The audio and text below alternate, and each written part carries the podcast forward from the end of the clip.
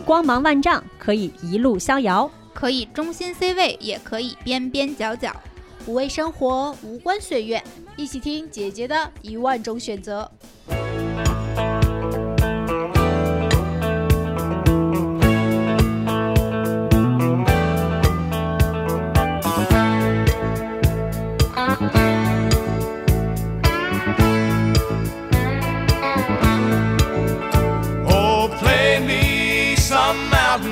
Music like Grandma and Grandpa used to play. Then I'll float. Hello，大家好，欢迎收听新一期的《姐姐说鱼》。耶！快乐！快乐啊！我是刚刚从床上被教主给临时拎起来抓包录音的美丽。我是本来想今天下午录制，但啊、呃时间定到了今天早上，于是还没有睡醒的樱桃教主。本来想 Q 一下小你要说树老师，罪魁祸首是谁？对，要点罪魁祸首是谁？结果人在这里，我就不好意思点了。呃，点点点，我是起床了一个半小时，但是感觉脑袋还在床上的穆老师。好的好的，抱歉哈，那个我是刚从公园回来的小树。嗯，我们约了周末的上午，就是按照姐姐说的这个这个这个这个惯例，上午基本上主播的眼都是不会睁开的。我们上线之后发现，整个录制房间里面最清醒的就是我们的嘉宾姐姐姚姐姐。来，姚姐姐可以先跟大家打个招呼，让我们先打个哈欠缓一缓。Hello，大家好，我就是录制室里面最清醒的那个人。这个主要是因为今天早上八点钟我就想到说十点要录节目，然后自己不知道应该说点什么，想着应该早起准备一下，所以比较清醒一点。我自己呢是一个标准意义上的社畜，在互联网大厂打工的一个打工人。先跟我们听众介绍介绍吧。作为社畜打工人，你现在的作息是什么样的？周末如此的有精神。我觉得我今年夏天作息简直神了，我自己都觉得，呃，很神奇。就是，呃，我从之前是有运动习惯，但没有现在这么规律。然后后来觉得自己为了想爬山的时候更清醒一点，就给自己定了每天早上爬起来跑步的这个目标。到了夏天以后，发现早上六点半起来跑步都是不够的，因为实在是太晒了，你必须得跟太阳同步清醒，才能避免它的对我的摧残。所以我最近的这个作息呢，四点吗？没有，你会发现现在其实是五点多，然后我会晚一点，五点二十到五点半左右起床，先去跑个七公里。白天就跟所有打工人是一样，早上十点钟开始，然后一直到晚上大概八九点，在公司的这么一个时间。因为不是每一天，不是 every day 都会加班到九点，有的时候八点结束了。我附近的公司附近有一个攀岩馆，我八点钟如果能下班的话，我就可以选择去攀岩。这样子大概是八点半到九点一个时间到达攀岩馆，然后爬一到一个半小时，十点钟回家洗澡。然后为了早上还能起来，所以通常回家洗完澡就睡觉了，就可能十一点出头就睡着了。这样就是跟跟时下的年轻人会有点更接近于老年人，大概是年纪大了。我想任何一个老年人都坚持不住晚上九十点钟去爬个攀岩，然后 然后再回去睡觉，这个这个已经挑战了我们现在这种中年人的体力了。嗯，教主当时介绍姚姐给我们认识的时候，其实我们也非常惊叹于她的这个体力。邀请姚姐姐来录录节目，其实核心还是因为姚姐姐是一个特别喜欢爬山的人。那刚才我们听了她的介绍，知道她的这个运动细胞，还有包括她的精力体力非常的旺盛。非常的 respect，作为一个打工人，然后能把早晨和晚上都安排的这么紧密。除此之外，他的周末，包括他的所有的假期，可能很多的时间都是为了要去爬山。哎，我先举手提个问哈，呃，因为咱们运动有很多种，嗯，就是为什么你会选择就是爬山、攀岩这种？呃，我其实是倒过来的，我是先喜欢爬山，从爬山、徒步，然后到现在想去登山。平时我做什么运动，可能最有利于我在爬山和登山的时候不至于折腾的太崩溃。然后想彻底下定决心学攀岩是真的是非常近的事情，就是今年五月我从纳马峰回来，因为纳马峰是我爬的，或者是说所有想去登雪山的人会遇到的第一座叫技术型雪山。什么叫技术型雪山呢？就是普通的那种所谓的这个徒步型的雪山，你就一直踩，然后两只腿哒哒哒哒哒就上去了。所谓的技术型雪山是会用到一些技术工具，比如说绳索，因为它有可能会过一个冰壁。当然，今年我比较遗憾的是，这个纳马峰的冰壁被雪掩盖了，所以没有体验到。但是我下一次肯定会用到绳索去爬冰壁。它其实就有一个攀登的过程。你比如说，呃，爬山的话，可能看着挺陡的，但实际那个坡度大概也就三十度。对于人来讲，三十度到四十度其实已经是一个体感上比较明显的坡度了。你会觉得自己爬了一个大陡坡，还挺累的，尤其是这个距离在无限拉长。但是真正的技术型雪山会接近到七十八十，甚至于九十度垂直，它就是一个冰壁直接下来，不借助绳索是不可能上去的，就咣叽掉下来了嘛。嗯，我觉得像爬台阶儿那种，大家可能不太会把它想成是一种登山，可能还是旅游，抱着这种游玩的心。但是完全把这个人置身在这种没有秩序感的这种自然环境里面去的时候，你是要动用你一切的大脑和这个你的。技战术 去找路，然后要去往上攀登，就会把你放在一个攀登的一个状态，而不是那种游玩的状态。我觉得在两种状态之下，人的这种身体的感受和反应也会不太一样。对，景区的山和非景区的所谓现在徒步这种玩户外，其实界限我觉得没有那么分明。就是你们有没有过经历，说香山那个山，我从小因为我是北京人嘛，我小的时候爬香山和爬百望山。都是先跟着景区线上去的。有一天突然朋友说：“咱们走台阶儿多没意思呀，咱们走旁边那条路吧。”你就走上了一条土路，走着走着可能还需要把树往边上掰一掰才能过去。然后有的地方会发现，哎，这是一段横切的山路，它旁边还是悬崖，就是有一点刺激，又没有特别危险，那个感觉很爽。有了那样一个感觉，可能下次就再也不愿意去景区了。另外一个从景色的角度，我很小的时候去过一些，就是我妈带我去一些很有名的景区，就是那种你从照片上看特美，但是你实际去了会发现，可能和一百九十九个人挤在一个栈道上，然后每个人都把手机、把相机，当时把相机举过头顶，然后拼命的避开所有的人群，拍到了一个栈道前面的一滩湖水。回来把这个当年是洗出来，说哎，我去了这个美景。但你实际上看到的东西跟自己拍出来是非常差别非常大的。户外今天已经非常的火了，甚至我觉得可以用网红来形容它。但是自然的魅力就在于你多少人真的都投到了这个大自然中，它显得都非常少。然后你今天看到的景和你拍出来的景实际上是差不多的，你看着人少，拍着也人少。你不是在一个旁观者的角度，当你站在一个栈道上面，所有的栈道都会限制你走下去看到那滩湖水，触摸到这滩湖水。但是你玩户外不会，你跟景融入在一起，你就站在湖水的边上，人蹲下去，手就捧到湖水，你跟景色这个时候才是一种真正的我跟自然，我跟我今天想看的这棵树，这座山。这滩湖水融在了一起，我觉得说的有点矫情，但是实际上是那种感觉下来会让人很反感，再去通过栈道去观景。你讲这个瞬间啊，其实非常的美妙，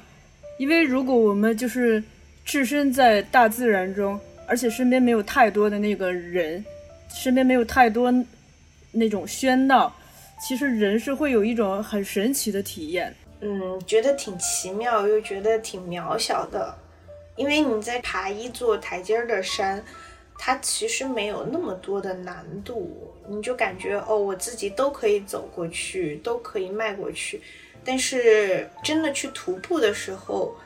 就是你从照片上看，哇，一马平川的一条路，但其实呢，过去以后，那里边它可能有阴沟，可能它是一个碎石路。人们看碎石路的时候，通常不会觉得难走，因为它看起来是平的，但是它实际上非常难走。假设它带坡度，每一脚踩上去，它石头是会往下滚的。我是一个下山特别怂的人，我在那个哈巴雪山下来，就在碎石坡那段路连续摔了三次，就是一个屁墩儿一个屁墩儿，踩下去就是一个屁墩儿。但是你从照片上看，或者当你走台阶儿，你没有感受。你不知道说自然其实这么神奇，你其实想接近它这么难，想融入它这么难。换句话说，一个我觉得一个生物个体在自然的状态下能生存是特别困难的一件事儿，因为你可能连路都走不明白。然后比如说呃走石滩路，走石滩路的话就不是碎石，而是说你要在一些大石头上面跳。跳来跳去的一个石头，再跳到另一个石头上，再跳到下一个石头上。哎，我每一次都特别怕，我跳上去那一瞬间，这个石头滑了，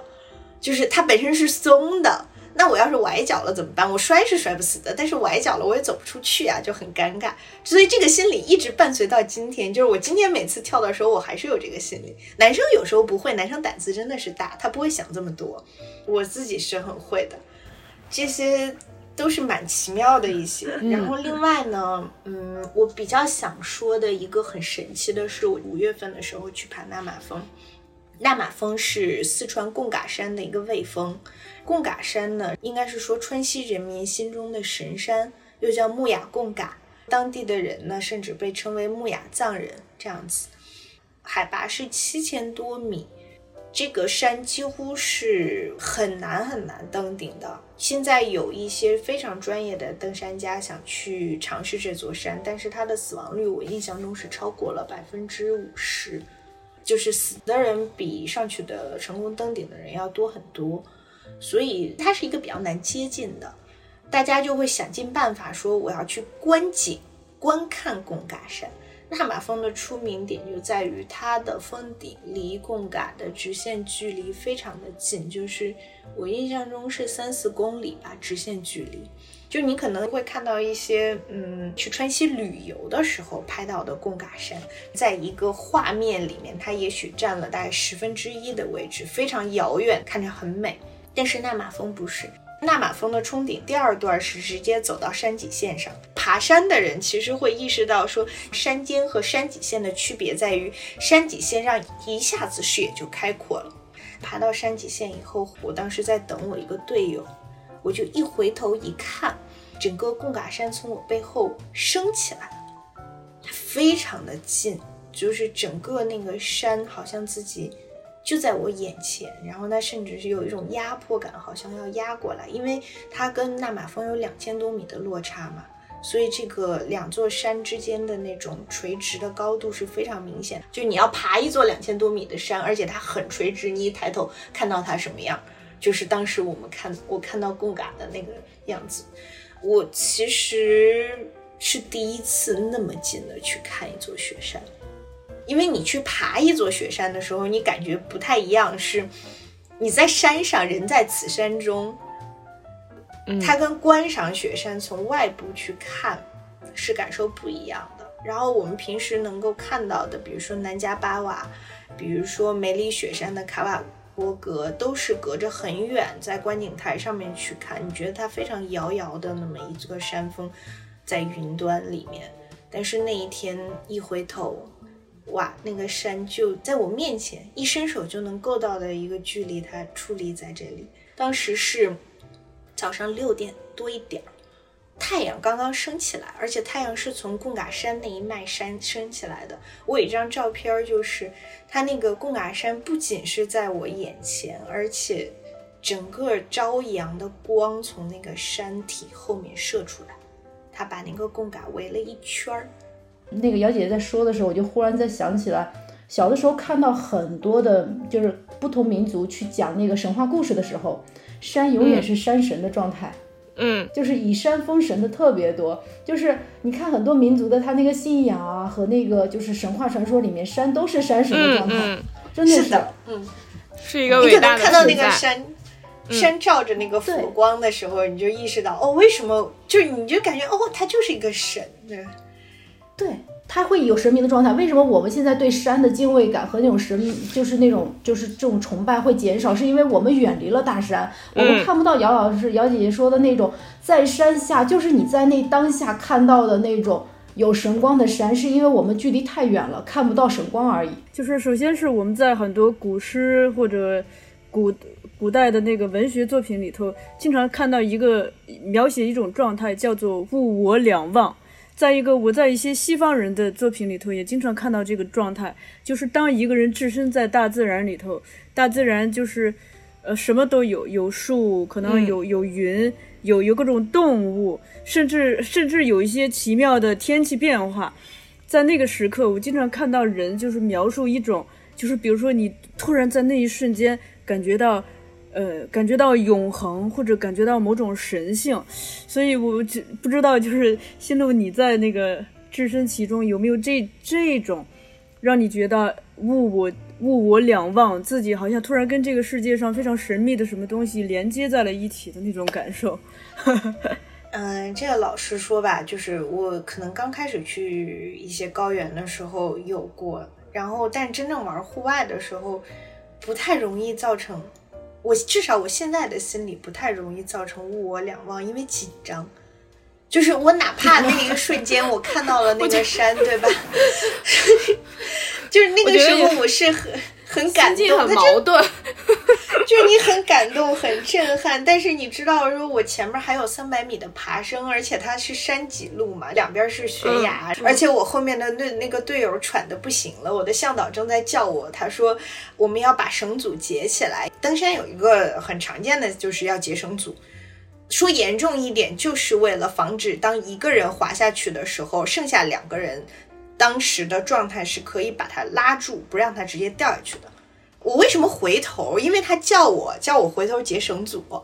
然后我一回头，对吧？就是首先看到了这个震撼，然后脑子里面可能空了那么两三秒，然后他就说：“快点过来，把绳子系上。”对，跟古人，我觉得古人那种吧，呃，或者或者说我自己也经常写东西嘛，就是写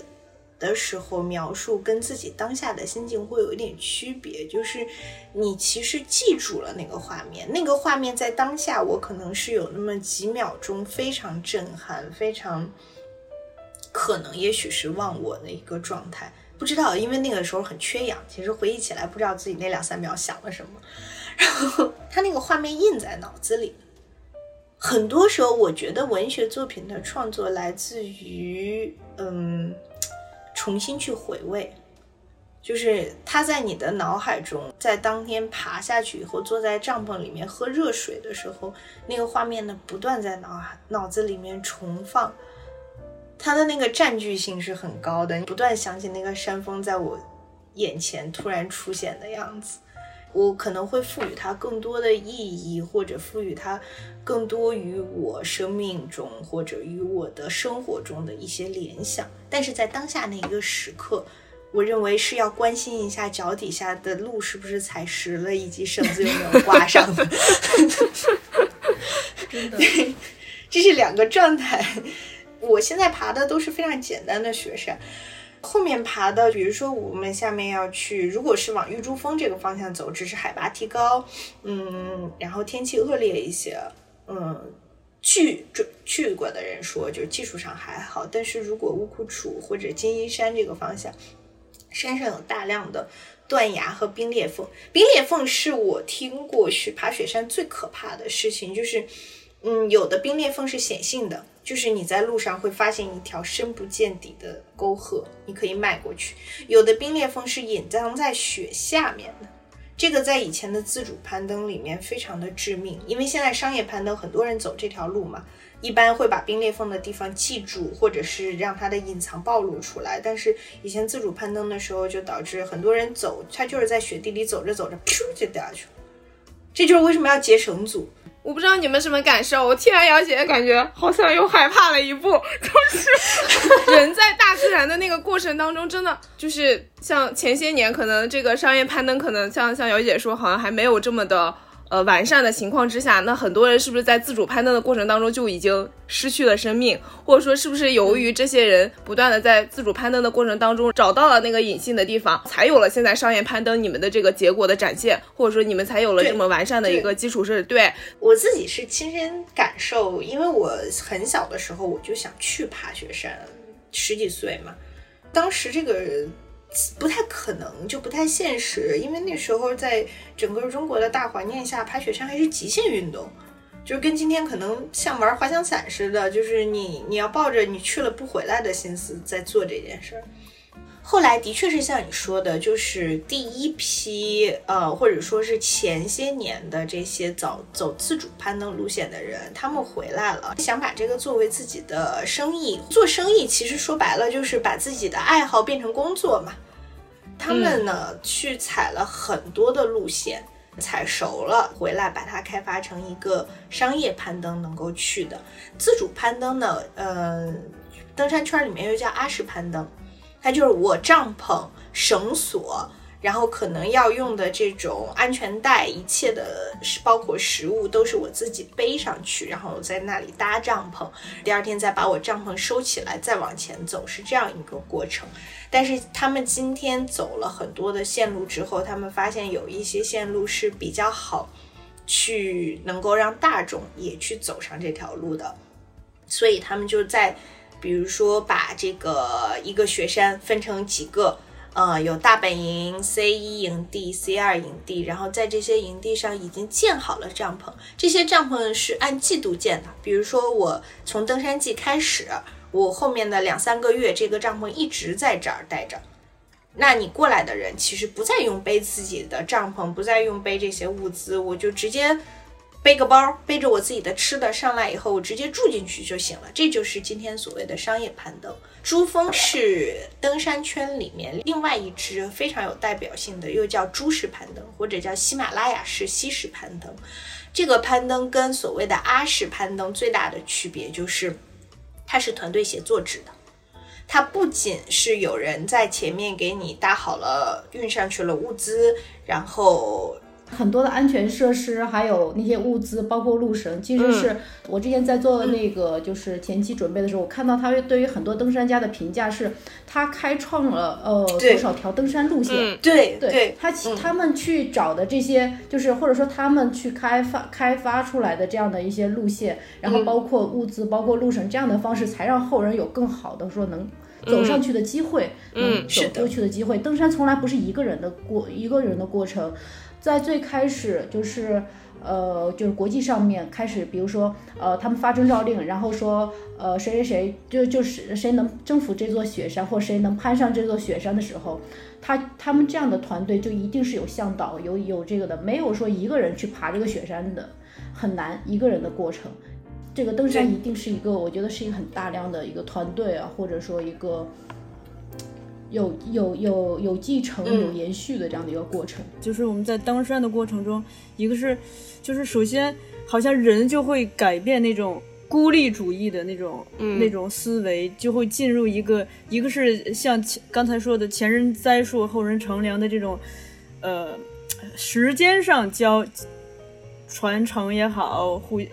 互相铺路也好，这种思维；再一个，就你们刚才讲到那个结绳组，它其实就是就是一个集体利益嘛，集体利益的捆绑。所以在这个过程中，会不会也让人其实更懂得如何去，嗯，跳出来，跳出自身，去跟不同的人去合作，去照顾别人？其实这个话题，我觉得没有那么正向，说实话。就是你觉得哦，那通过了这个，我是不是超越了我自己，懂得了更多的团队协作？这个，嗯，怎么说？它它更像一个我们理想理想的话题，但实际上在登山中，嗯，并不是这样的。我说一个我自己的亲身体验啊，结绳组最简单的一个挑战是步速不一样。就是爬山其实是一个，尤其你在自己比较极限的状态下，你特别期望自己是按自己的步伐去走的。但是每你能找到一个跟自己步伐的节奏状状态都差不多的人，这几乎是不可能的，因为你不知道他到什么高度就是什么反应。然后我正常所有的登山的时候，就是所有徒步的时候，我都是我高兴走快了我就走快了，我可以把别人甩没影儿了，你知道吧？然后我走不动的时候，我就走慢一点，没关系。人家后面的走得慢的人，他也是，他就是我跟不上前面那位，没关系，你先走，我慢慢走。这样的状态其实是舒服的。但是结了绳组之后，最尴尬的是你们捆在一起了，快的人快不起来，慢的人不能慢。呃，我其实这次去纳马峰，我是跟一个比我慢了不少的朋友捆在一起的。我们两个在山下的时候，体力没有显得这么差别这么大，当时觉得还好。但是他的高反比较严重，然后我的，我我是高原适应性特别好的，我不敢六千米以上，我现在没有上过，我最高是大概到五千七八的这个海拔是自己爬上去，完全没有高反。然后对我来讲，我就几乎没有降速，就是我的速度就是我正常该有的速度，但是他的速度可能已经是他平时速度的一半了。然后我们两个全程非常的痛苦，就是我要等他，我等的很慢，等到就是你知道雪山上面，然后半半夜暴，然后又有风又有雪，然后又没有太阳了，我感觉我整个人都要冻僵了。但是他觉得我走的实在是太快了。我已经快到了，让他整个脸都快紫了，因为他喘不上气儿来。这个其实蛮尴尬的，我之前都没有想好要怎么去解决。但是你说的真的协作，怎么协呢？我只能给他打气儿，对吧？我说你快，我给你加油，我给你喊号子。嗯，他能说什么呢？他他中间说过，说你们走吧，不要管我了。但这个事儿是不可能的，因为你在雪山上面，一个向导对两个人，你把他是。我自己不带向导，我走我也不踏实。我把向导带走了，我把他一个人放那儿，我更不踏实。所以这个很难说，这是一个我自己切身的体验。然后我再说一个行业里面的通识，就是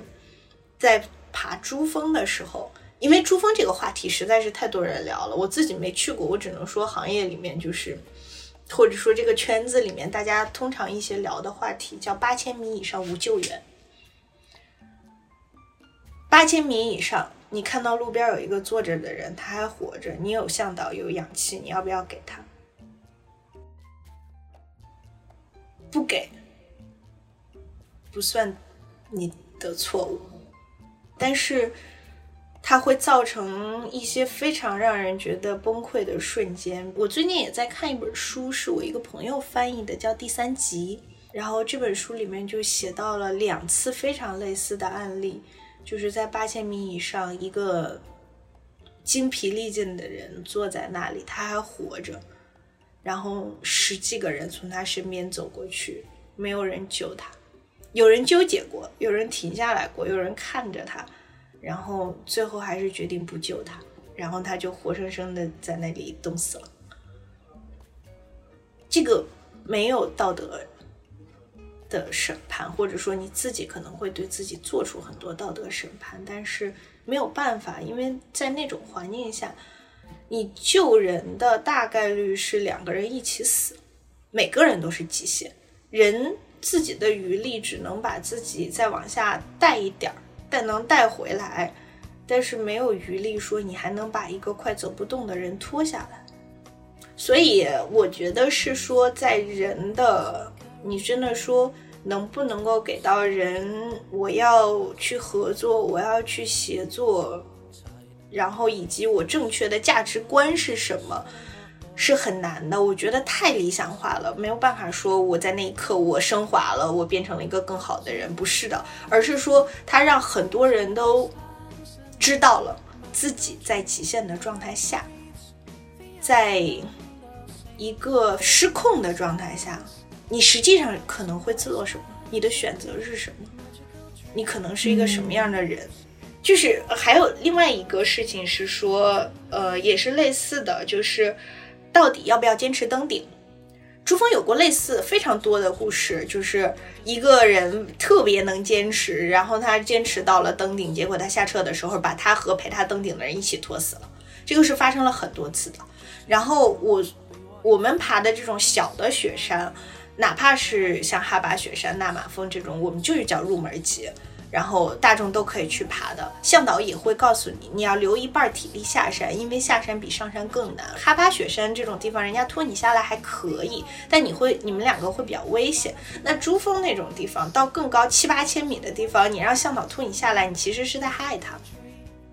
那你这个时候又开始挑战自己的一个极限，是说，我从小学的是我应该去挑战困难，我在困难面前应该再坚持一下就好了。那我到底要不要这么做？对这个话题，我正好最近也听了一期播客，就是那个 a for Life 老姥爷他们去攀雪山，遇到了刚刚才你说的同样一种状况，就是大家做好了万全的准备，然后怀着激烈澎湃的心情，想要去打卡人生第一座雪山，但是呢，就出现了一二阳，在登顶的过程当中，身体开始发烧，不是特别的舒服；第二个就是在登顶的过程当中出现了严重的高反。这个时候就是说，那我到底要不要登？那可能前面的这个这个山顶离我其实并不远，但是就像您刚才讲的，就是向导或者说是一些比较成熟的一些这个登山的人就会说，类似于你下山的话，其实是更危险的。就是你即使这个挑战了自己的极限，这个环境之下，我们被树立的很多价值观是会被接受挑战的。就是你要去挑战挑战自己，然后要勇于攀登，这个这个精神，然后鼓舞着你要去登顶。但其实你是害了自己，也害了别人。当时他还提到一个场景，我觉得也挺受触动的，就是好像在这个在这个标准之下，大家对你的期待是，你登顶了就是英雄。然后没登顶，就是那种啊，没事儿没事儿，或者是怎么怎么样，就是下下次还有机会，就类似于这种。包括我记得当时节目里面，姥姥她就讲了一个非常典型的一个场景，就是那个主播讲了一个场景，就是他从山上下来的时候，他其实特别的沮丧，因为他的身体条件真的不允许他再上去了。但是每个遇到他的人，表现的就是你是登顶下来的是吗？然后你你登顶的感受怎么样啊？怎么怎么着？就大家会以一种。相对成功者的心态去先去评定这件事情，是的，这这个真的会有。就是我我们那个去哈巴雪山的时候，因为是个淡季嘛，然后当天就只有四个人在冲顶，跟十一不一样。十一那天好像有好一百多人还是几百人，那天四个人里面有三个女生，一个男生，唯一没有冲冲顶成功的是那个男生。他因为他是一个广东人，他从来没有想想到过山能这么冷，所以他的手套没戴够。就是他手套，他到上面以后就冻僵了，手动不了了，他有点害怕，他就下来了。他后来真的特别的沮丧，尤其他觉得说三个女生都上去了，怎么就他一个人没有上去？他是不是再坚持一下？这个我也很难说谁是对的，谁是错的。但他的实际上，如果你在装备不行的情况下往上登，的确是有危险的，就是。我我那次爬哈巴，因为是冬天嘛，已经接近十二月了。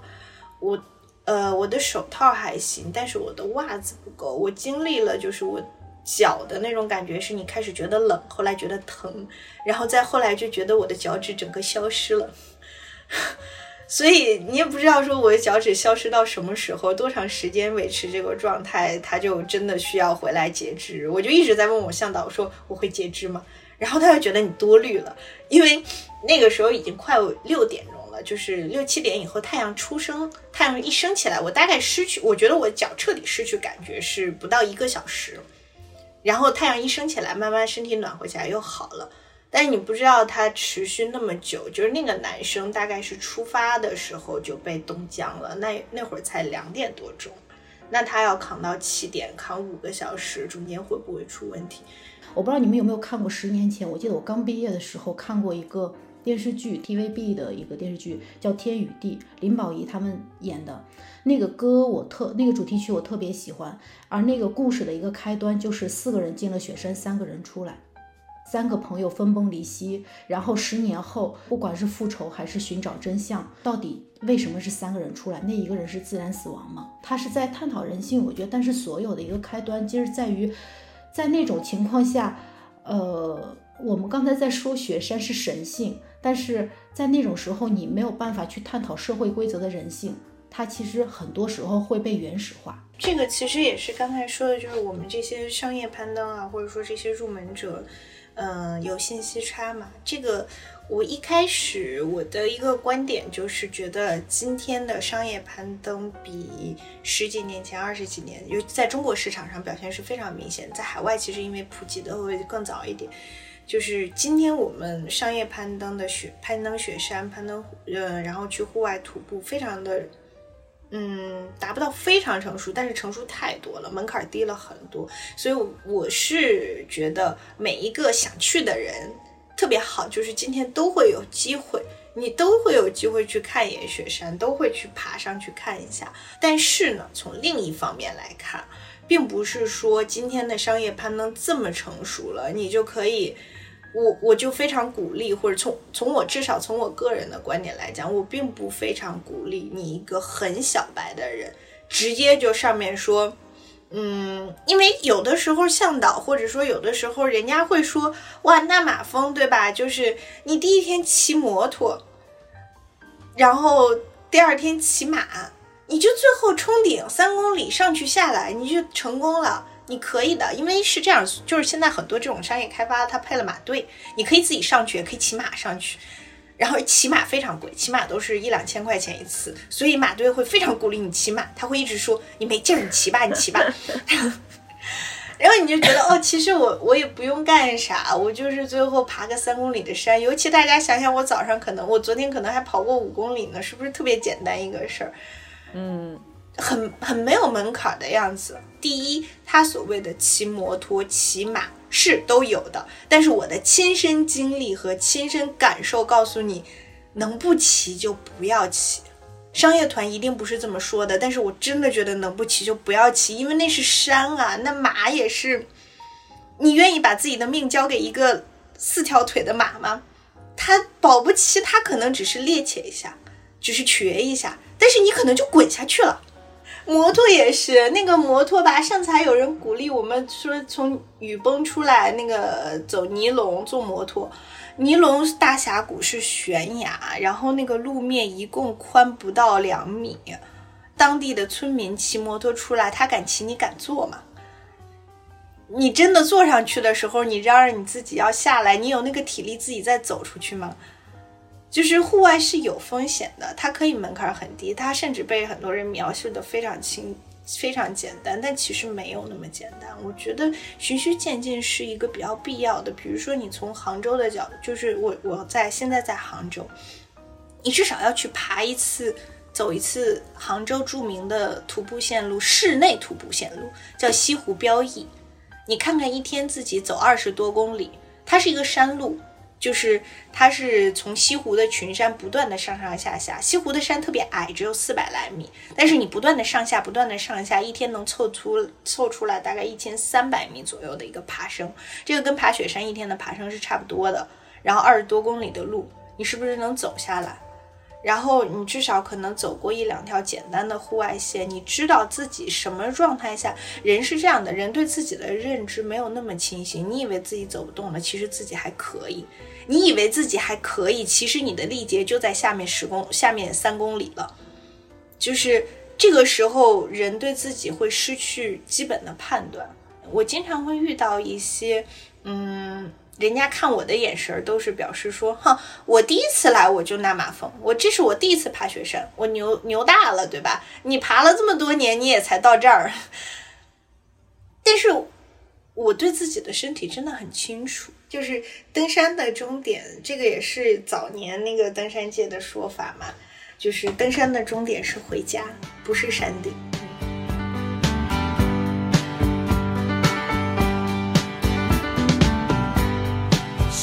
Like yesterday, but it was long ago. Jane, it was lovely, she was the queen of my night. There in the darkness with the radio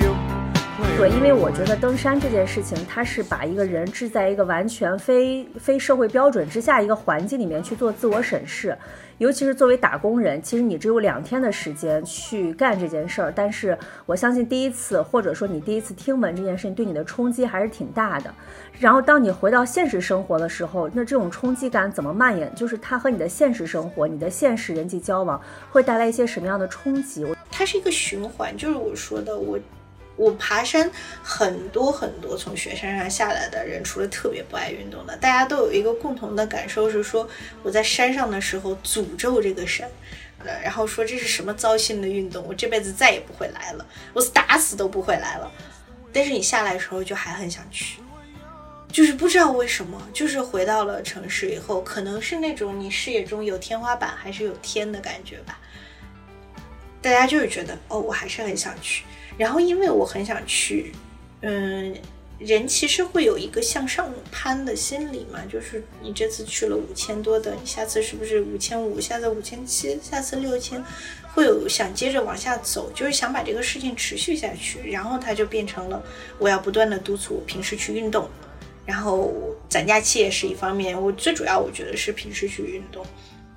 他就把运动给给运动其实树立了一个目标，这个很逗。就是我大部分的同事，我们办公室喜欢运动的人还蛮，就是坚持去健身房的人还蛮多的。但是去健身房会让你失去目标感，因为你能够较劲儿的东西只有二十五公斤还是三十公斤，在你的视觉上面是感受一模一样的，就加一片儿嘛。所以它时间长了，我觉得大部分的大厂的打工人都会失去一些健身的目标，以至于这件事情它并不可持续。但是。登山时啊，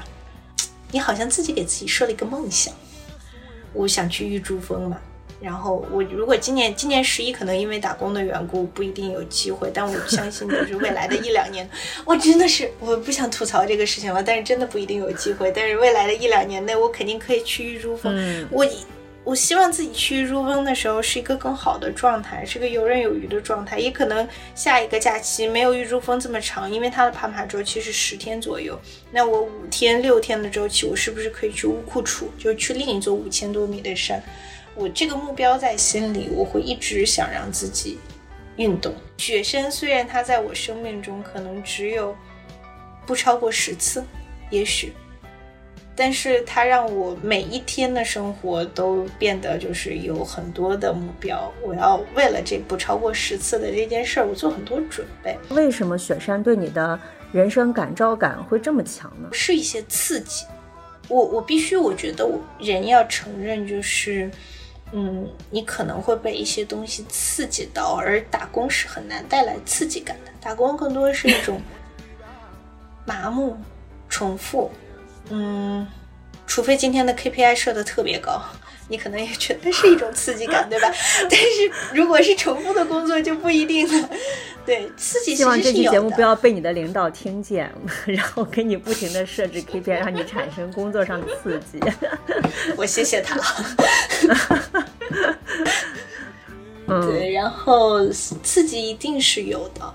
我一直在跟人形容一个状态，我觉得很多人都觉得你很变态，就是你爬雪山的时候，高原上面氧气很少，在攀爬本来就是心肺一个挑战，其实爬是有一点窒息感的那种，我不知道产生一种什么样的激素，但是它让人觉得我好像离我的极限，甚至离死亡很近，但是这种感觉让我觉得非常的真实。就是我的生命很真实，我那一刻感受到我活着，嗯，活着。我比如我在敲电脑的时候，我可能不觉得我活着，我觉得很麻木。然后有一些潜移默化的变化是，嗯，我发现我好像变得比较能叨叨，就是，我我要是文不是标准一点的官方一点的说法是。比以前更开朗了一些。我觉得这个事情就是本质上是把你放在了一个原生的环境里面，你可能就只有一个 team。你如果不跟他们说话，或者说你不跟他们交流，可能你会觉得好无趣啊。所以你在这种没有手机的环境之下，不得不可能去，就是对对对，锻炼了你跟人之间的这种共共共通感。所以我觉得，当你回到现实生活当中的时候，你可能发现，哎，这项能力可能被提升了。就是我们这次去大马峰，我印象特别深的就是，呃，一个大本营，一个 C 一嘛，两天晚上都是没有信号的，然后大家没有事儿干，就他们带了一个蓝牙的音响，就在那个音响里面开始放音乐，然后大家就一起唱歌。那天晚上外面在下雪，就整个帐篷有一个大帐大圆顶帐，然后外面在下雪，然后里面的一群脏兮兮的人就开始唱什么，这个尤其又唱一些什么朋友一生一起走，可别一起走。我我在登山技术的这方面，包括刚才杨老师说哪些去尝试，哪些去准备，这方面我其实找到的资料很少，更多的是看到一些。呃，山难呀，还有登山的历史的那种这种过程的一些那个，说实话，悲壮的比成功的多。看的我这个其实看的时候其实特别紧张的，我我真的觉得他没有拉近我和登山之间的距离，他推远了我 我离山路的距离。我和吴老师的刚才那个感受一模一样，你知道吗？我和你的感受真的是一模一样，但是我觉得这个东西虽然。它有危险存在，或者说它是在某一定程度上，在我们的心理状态上感觉很害怕。但是我觉得有好的点啊，就是像姚姐说的，它在某种程度上其实是跟自己更近了。或者说跟自己的认知，或者说他是不断在看见另外一个自己，或者说在当下那个环境里，在极限的环境里面，自己会做出一个怎么样的选择，或者说自己会是一个什么样的心理状态？我觉得这是一个了解自己的一个过程。这个是我们在日常的生活当中，日常的打工这个过程当中是没有办法去判断，或者说没有办法去看到的。所以也鼓励大家去尝试吧，或者也鼓励没有。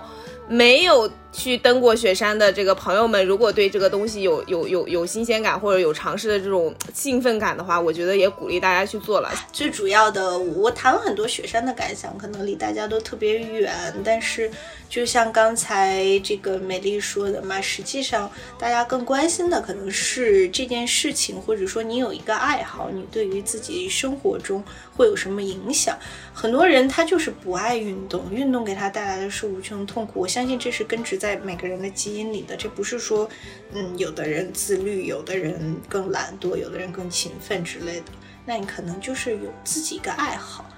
我觉得人有爱好是蛮重要的，尤其到了我这个，我们是姐姐说嘛，我今年也三十多岁了，就是一个真的是一个可以当姐姐或者是当阿姨的年纪。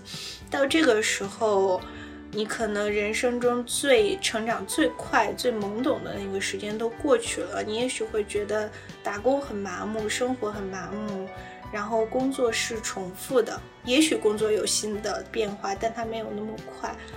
那自己除了工作以外，除了家庭以外，自己到底在哪里？一个爱好，一个真实的爱好和深切的爱好，可能会告诉你说，你自己到底在哪里？你自己是谁？你的一生还可以往哪里去？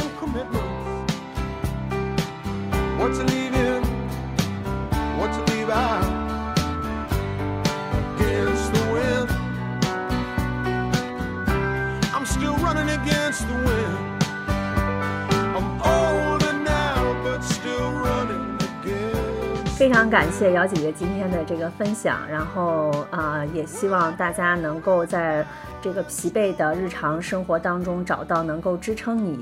有一些目标感和目的性的爱好，找到一些能够再去。激发你对生活重新的这种感知和喜爱的事情吧。行，那我们今天就跟大家聊到这儿，非常感谢姚姐姐，也欢迎大家在各大音频平台关注和订阅我们姐姐说，也可以在微信公众号搜索“姐姐说 FM”，就可以加入我们的精神股东群。好，那我们今天就跟大家聊到这儿，跟大家说拜拜。嗯，拜拜，拜拜。